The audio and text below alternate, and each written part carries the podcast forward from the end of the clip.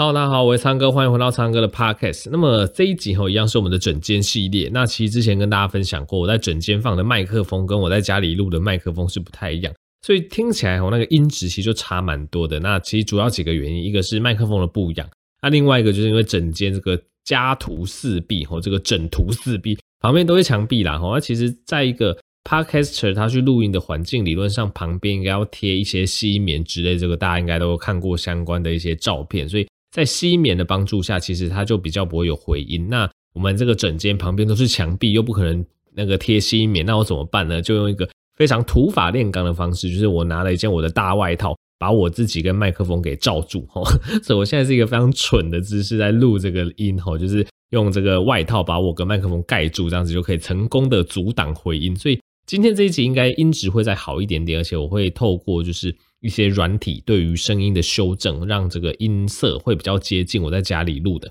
好的，那么这一集 case 跟大家分享什么呢？来分享一个急性荨麻疹的 case 哈。其实这个 case 最近哦，我觉得在冬春交际的这个季节算还蛮常见的哦。那这是一个二十几岁的男性啦，哦，他某一天晚上突然跑来看我，就说哦，全身起了荨麻疹，然后他把这个衣服掀起来哦，一看这个呃前胸啊、后背啊，就是基本上都。红红的一块一块凸起来，看起来就非常的痒，这样子。那因为这个全身的荨麻疹，它其实就是一种急性的过敏反应，所以这时候我们就会问他说：“哎，你有没有吃到什么疑似过敏的东西？”然后想了一下，其实也不太确定哈，因为晚间吃了这个海鲜火锅，但是他平常也不对海鲜过敏啊。那总之吃完海鲜火锅不久之后，哎，这个急性荨麻疹就发了起来。那通常我们医生看到急性荨麻疹，除了会问说：“哎，有没有对什么食物过敏啊？”去碰到那个食物之外，我们也会去。注意几个我们觉得比较担心的事情，那重点就是要确认他呼吸是不是顺畅哦。因为一般来讲，过敏反应是不致命的，顶多就是例如说像皮肤痒啊，吼，那或者是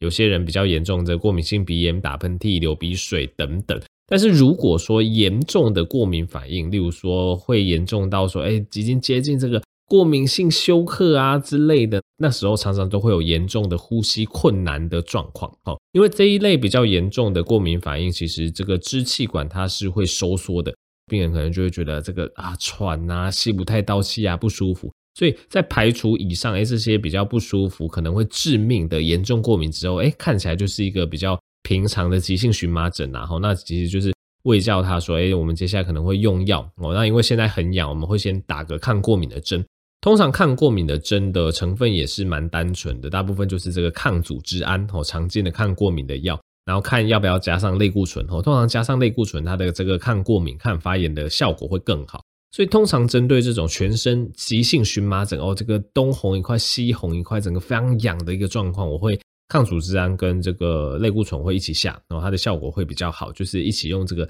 肌肉注射的方式，像打疫苗的方式打一针，诶，其实就 OK。回去大概半小时一小时，药开始生效之后，其实整体过敏状况就会好很多。那当然这时候也会开几天的口服药，通常也会有一些轻剂量的类固醇，那再加上一些抗组织胺，让这个患者带回去吃。那其实在这个急性荨麻疹发作过后的这几天，我通常都会叮嘱在饮食上要采取一些比较低发炎饮食的一个模式哦，因为我们全身会发荨麻疹，跟我们体内的发炎反应还是有关系，所以。你要尽量避开一些会让身体发炎的食物，其实就是一些不健康的食物哦，例如说一些高甜度的哦，这个精制糖太多，身体容易发炎。再来高淀粉哦，这个高淀粉其实特别是精制淀粉类，吃太多身体也容易发炎哦。那再来，如果是一些高油的哦，甚至是一个呃比较辣的一个刺激性的食物，这一类食物。吃多了，身体都比较容易发炎，所以通常这一类急性荨麻疹，我就会建议他说，可能一个礼拜都是采取一些低发炎的饮食，尽量这个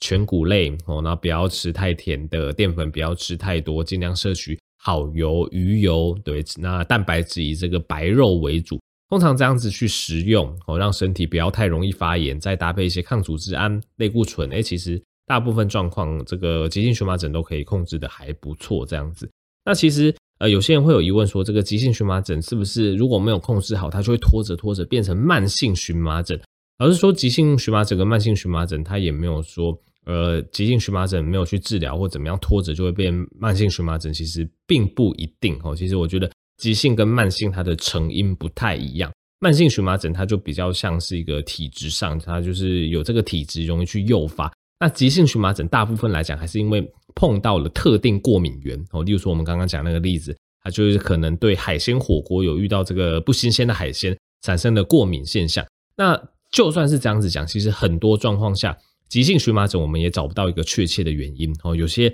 就荨麻疹发了，然后来看我，那我就东问西问，看有没有相关的一些过敏源，其实很多都问不出来哦。所以其实我觉得，不管是急性荨麻疹还是慢性荨麻疹，有时候过敏源不是说很好找，所以我觉得可以做的反而是所谓去加强我们自身的这个饮食的一个控制哦，尽量采取一些。健康的饮食，地中海型的饮食，让自己身体发炎指数降低。好，那再来充足的睡眠，充足的运动，我觉得这些自己能掌握的哦，反而可以去掌握。那至于一些过敏源的寻找，当然你也可以考虑抽血验看过敏源啊，那去从日常生活的饮食上去抓抓看有没有可能的过敏源。但老实说，可能我经验上啊，七八成哦，其实是很难抓到一个确切的过敏源，所以我还是建议从日常的饮食、运动哦、睡眠去做起。把身体的发炎降下去之后，其实就可以蛮确切、蛮有效的哈，去预防这一类荨麻疹的发生。那如果这个荨麻疹真的发生不太舒服，不管是急性还是慢性哈，基本上都可以去找医师啦，然后拿一些抗组织胺的药物等等哈，那适时的服用，其实都可以非常有效的减缓相关症状的产生。